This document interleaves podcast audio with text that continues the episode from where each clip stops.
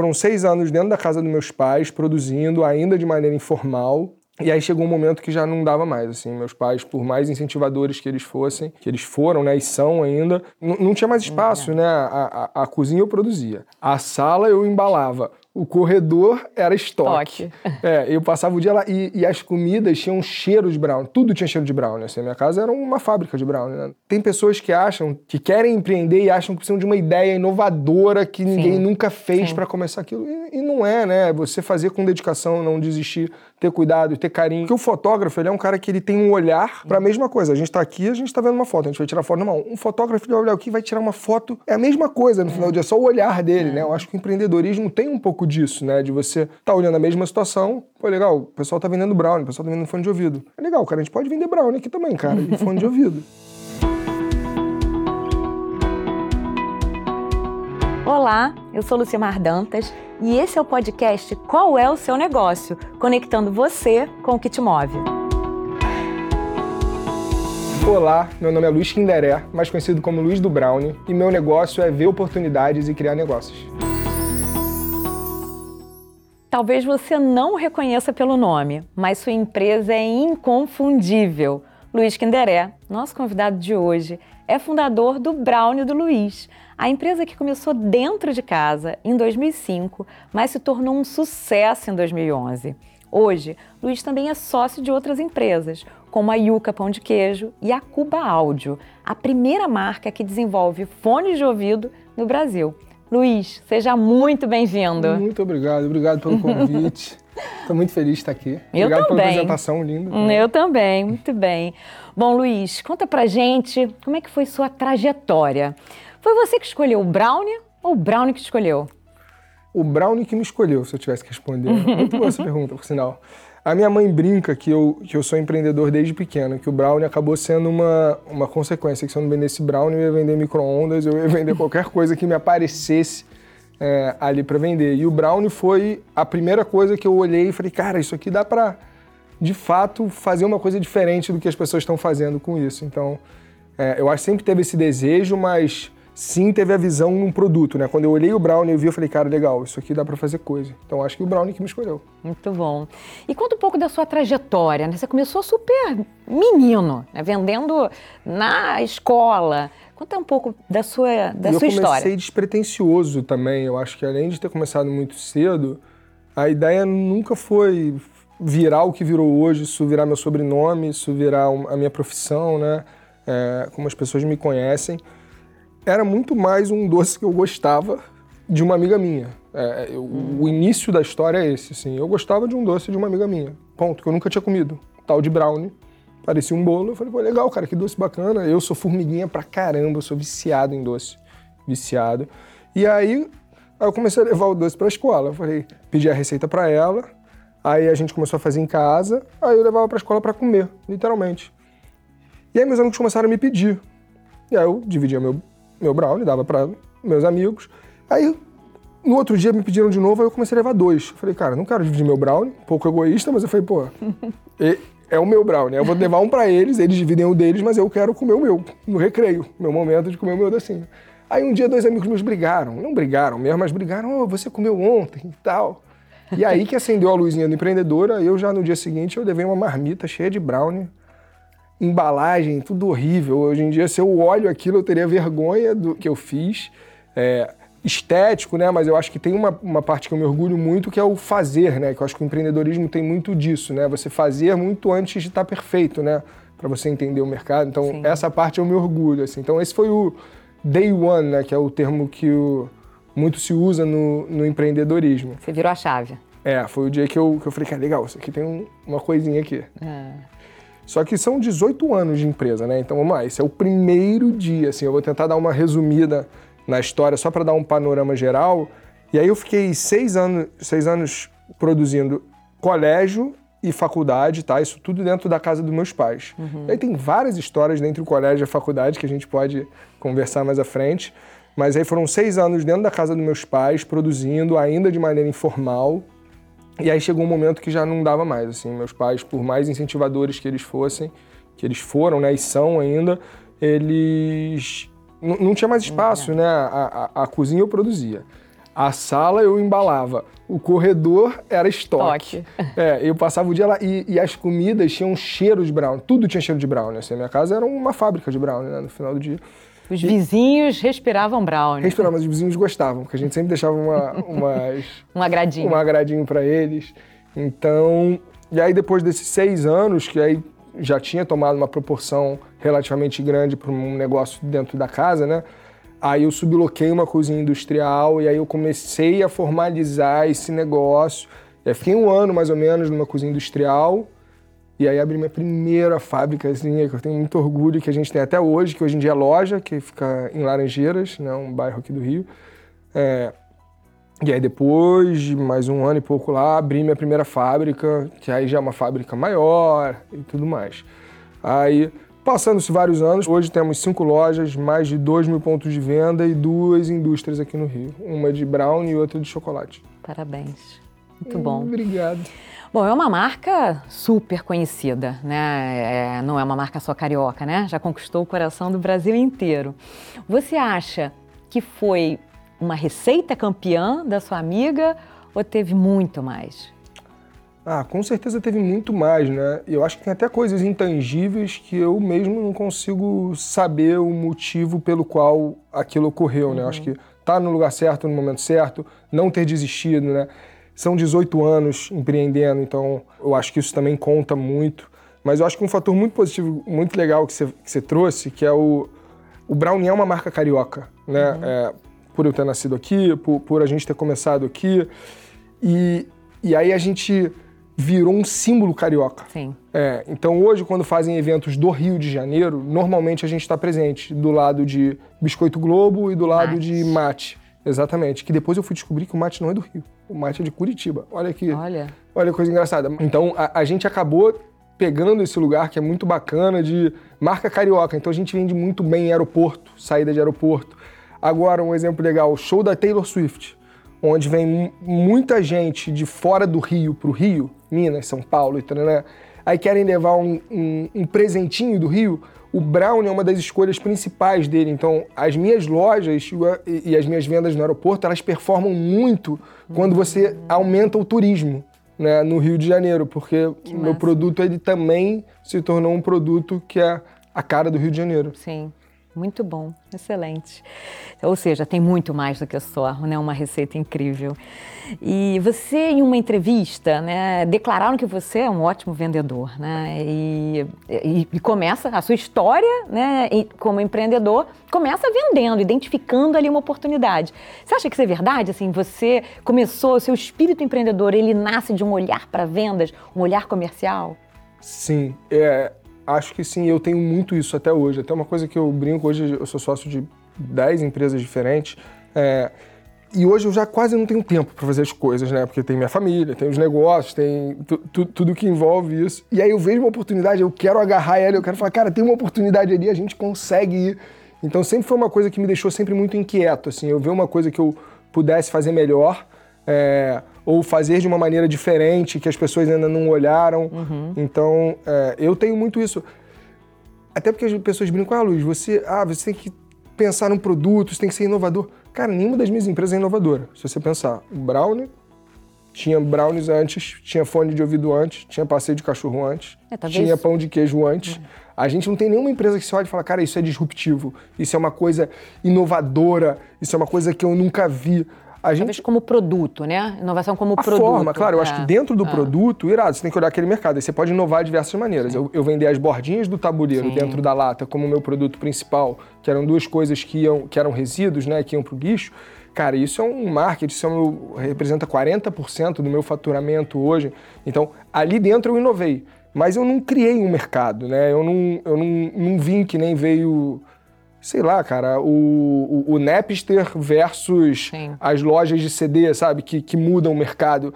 Porque tem pessoas que acham, que querem empreender e acham que precisam de uma ideia inovadora que ninguém Sim. nunca fez para começar aquilo. E, e, não é, né? Você fazer com dedicação, não desistir, ter cuidado, ter carinho. Por isso que eu acho que essa, né, essa percepção de que falaram que você era um vendedor porque você vê a oportunidade de um mercado que já existe, né? Eu consigo fazer aquilo melhor, né? Tem assim uma, um senso né, de uma autoestima de que eu consigo fazer é, bem, né? Um gap que você consegue enxergar no mercado. É, né? é em vários momentos isso deu. Eu tenho muito isso que você falou, exatamente. Ah, eu acho que eu consigo fazer. Eu acho que eu consigo fazer isso. É, e muitas vezes eu quebrei a cara, tá? Porque hoje em dia, por exemplo, em todas essas outras empresas que eu falei que eu sou sócio, eu preciso de um CEO, um cara que durma e acorde Sim. pensando naquilo.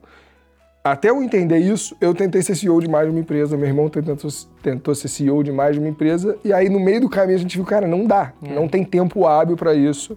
Então, é, isso virou uma, um, um no-go pra gente. Eu só vou virar sócio de uma empresa se tiver alguém que que possa estar tá na execução. Full time. Full time. Excelente.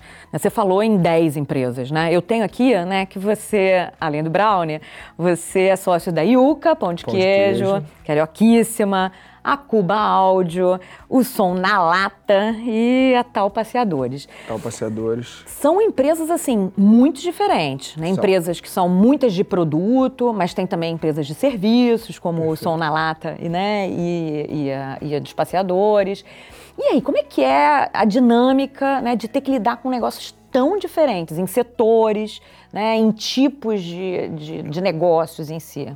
Cara, eu, eu amo aprender. Assim, o que, eu, o, o, o que eu entendo mesmo, que eu sou, que eu tenho maior conhecimento, com certeza é o ramo alimentício. É, porque é o que eu vivo há 18 anos. Mas os negócios, eles se parecem, né? É, até negócios que são muito distintos, você tem financeiros parecidos, você vai ter que ter DRE, você vai ter que ter DFC. Gestão de pessoas, você sempre vai ter que ter. É, você um marketing, umas redes, marketing online, offline, isso também sempre tem. Então, claro que você tem as nuances. Né? A minha empresa de fone de ouvido, ela é uma empresa que, que, que traz peça da China, uhum. que a gente monta aqui. É, é, muito diferente da minha empresa de Brown, que eu produzo tudo aqui e faço. Eu não tenho tempo de demora de navio chegar, é, é, não tenho taxa de importação, imposto. De fato, são empresas muito, muito, muito distintas em termos operacionais. Sim. Mas Agora você pega a área financeira, você tem muitas coisas parecidas. Você pega a gestão de pessoas, tem, você tem coisas que eu aprendi no Brown durante anos que eu consigo ajudar eventualmente a algum desafio que esses meus sócios estão tendo. Então é claro que se é, as empresas de alimento como a Yuka, eu, eu muitas vezes consigo até entregar mais conteúdo, mais sabedoria, né? Vamos chamar dessa maneira, uhum. pela experiência de tempo, né? Ao mesmo tempo, eu acho que tudo se complementa. Então hoje eu acho que eu sou um empreendedor melhor no ramo de alimentos pelo conhecimento que eu tenho em todas essas outras áreas, né? Sim. Porque às vezes a gente fica muito focado aqui e, e, não entende que eu ser sócio de um estúdio de música muitas vezes vai me ajudar Sim. na minha gestão no, no Browner. Sim, é muito bom. Tem muita inovação, inclusive, que é cruzada, né? Você descobre uma coisa que funciona num determinado setor, numa outra realidade, você transporta para outra e de repente Normalmente é assim que se inova, né? Normalmente ah. é uma, uma, visão que vem de um outro ah. lugar né? O, o, tem um fotógrafo que diz uma frase que eu adoro, que é oportunidades não surgem, você que as cria. Porque o fotógrafo ele é um cara que ele tem um olhar para a mesma coisa. A gente está aqui, a gente está vendo uma foto, a gente vai tirar foto. Não, um fotógrafo ele vai olhar aqui vai tirar uma foto. É a mesma coisa no é. final do dia, é só o olhar dele, é. né? Eu acho que o empreendedorismo tem um pouco disso, né? De você tá olhando a mesma situação, pô, legal, o pessoal tá vendendo brownie, o pessoal tá vendendo fone de ouvido. É legal, cara, a gente pode vender brownie aqui também, cara, e fone de ouvido. É, tem tudo a ver.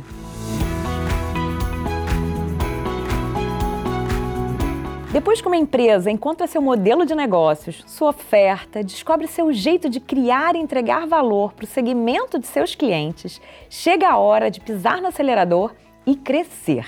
E aquelas empresas que, ao mudar de fase, conseguem manter a taxa de crescimento do seu faturamento no mínimo por 20% ao ano e por três anos seguidos, empregam pelo menos 10 pessoas, essas empresas recebem o nome de scale-ups.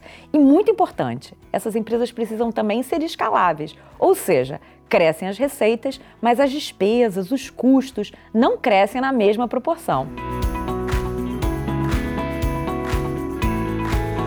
E aí, Luiz, você viveu os dilemas do crescimento, né? Essa, essa mudança de fase, né? Da, como você já falou um pouquinho, né? Da saída da sua casa. Cara, eu vivi muitos dilemas de crescimento. É, a minha empresa não é escalável nesse nível que você falou, porque meus custos eles crescem proporcionalmente às minhas vendas. A, a, minha margem tende a ser muito parecida nos últimos anos, então minha margem ela cresce igual. Eu tenho algum ganho de escala, mas é um ganho muito marginal, muito marginal versus uma empresa de tecnologia, onde você de fato consegue escalar num, num nível, você tem um custo inicial muito maior, mas depois para você vender para uma, 10, 100 mil ou 10 mil, é um custo marginal de crescimento. Eu, para vender para 10 mil pessoas no Brasil inteiro, eu preciso produzir esses 10 mil, eu preciso comprar insumo, eu preciso ter funcionário, eu preciso fazer logística até a casa dessa pessoa ou mesmo até um local onde a pessoa vai, vai consumir. Então, é, a gente é uma empresa que cresce 20% ao ano, historicamente, pelo menos desde que eu me entendo por gente, uhum. mas com um, uma pausa no período pandêmico, né? Porque a gente perdeu o faturamento, foi o único momento da vida que a gente perdeu o faturamento. É, mas essa questão de você crescer e de fato escalonar sua margem, que é o que acontece muito em negócios digitais, isso não acontece no nosso negócio por ser economia real, né? Sim, mas escala, né? Escala bem, né? Um processo é, fabril, um processo industrial, ele naturalmente. É, ele é, escala. escala. É, eu já tenho indústria há algum tempo, né? Sim. Então eu já ganhei esse nível de escala, eu já ganhei bastante versus com, quando eu produzia em casa. Uhum. Mas até isso, eu tenho vontade de expandir nacionalmente. É, a gente já fez muitos estudos, a gente tem ganhos de escalas, né? A gente vai, a gente vai conseguir aumentar a nossa margem é, em médio prazo, se tudo der certo. Mas não é uma empresa de tech. Né? É, não é um... mas nem tudo é tech, é. né? O mundo. É, tem... mas é porque o, a termologia scale up ela vem, de, vem da tecnologia, né? É. é. é que nem um hackathon, né? As pessoas usam, vem da tecnologia, depois as pessoas botam isso na termologia é. de negócios como um todo, mas inicialmente ele Sim. vem da. Você pode se libertar, viu? Você pode se libertar que você está escalando super bem. Não, a gente está bem, o crescimento está legal. Muito bom. Bom, você tinha o sonho de ser jogador de futebol. Tinha. Né? Jogou, inclusive, em Joguei. times, Divisão né? De base. Divisão de base. Em algum momento você teve alguma dúvida sobre empreender? Se era esse mesmo o seu caminho?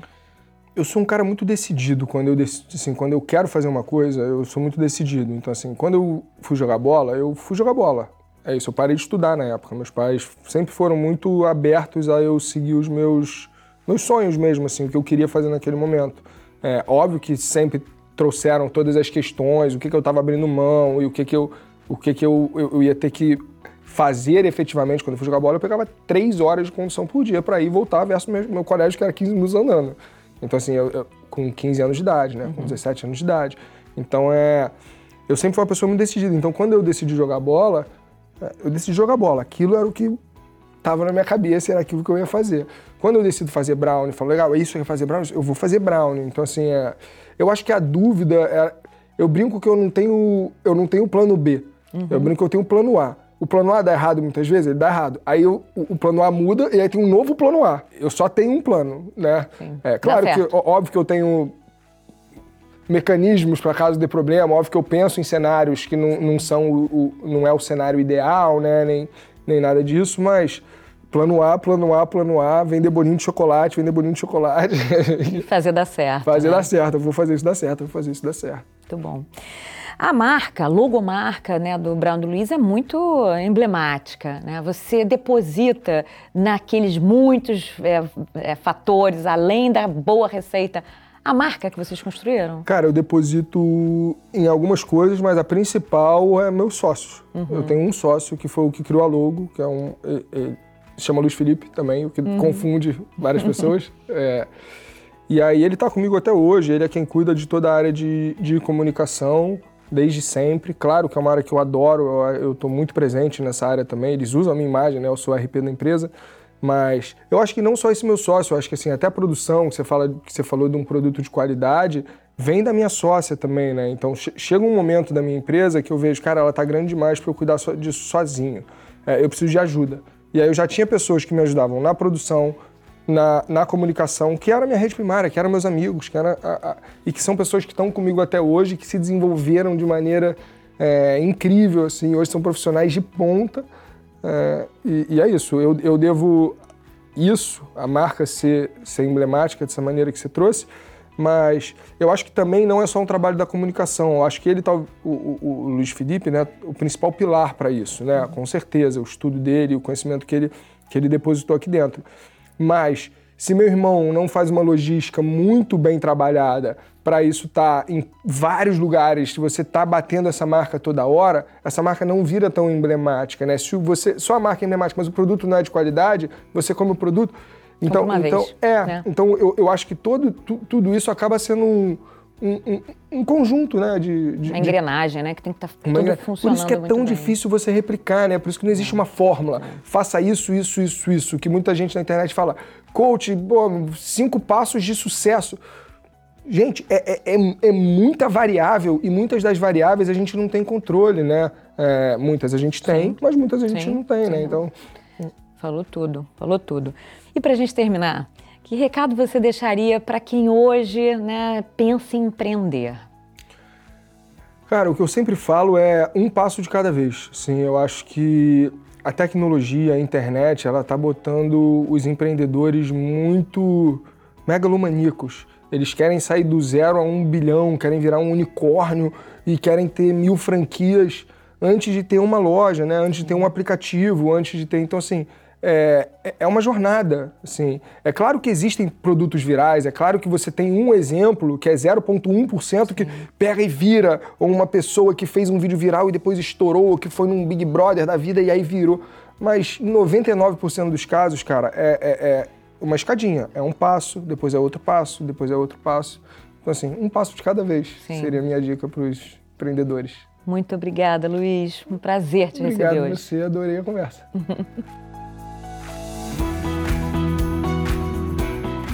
você, já sabe qual é o seu negócio? Se gostou desse conteúdo, você pode seguir a gente e aproveitar para assistir a primeira temporada no YouTube do BMEC no Spotify e nas principais plataformas de áudio. E se quiser ver só uns trechinhos, também temos alguns cortes lá no Instagram, IBMEC, e no TikTok, arroba IBMEC.oficial. Até a próxima!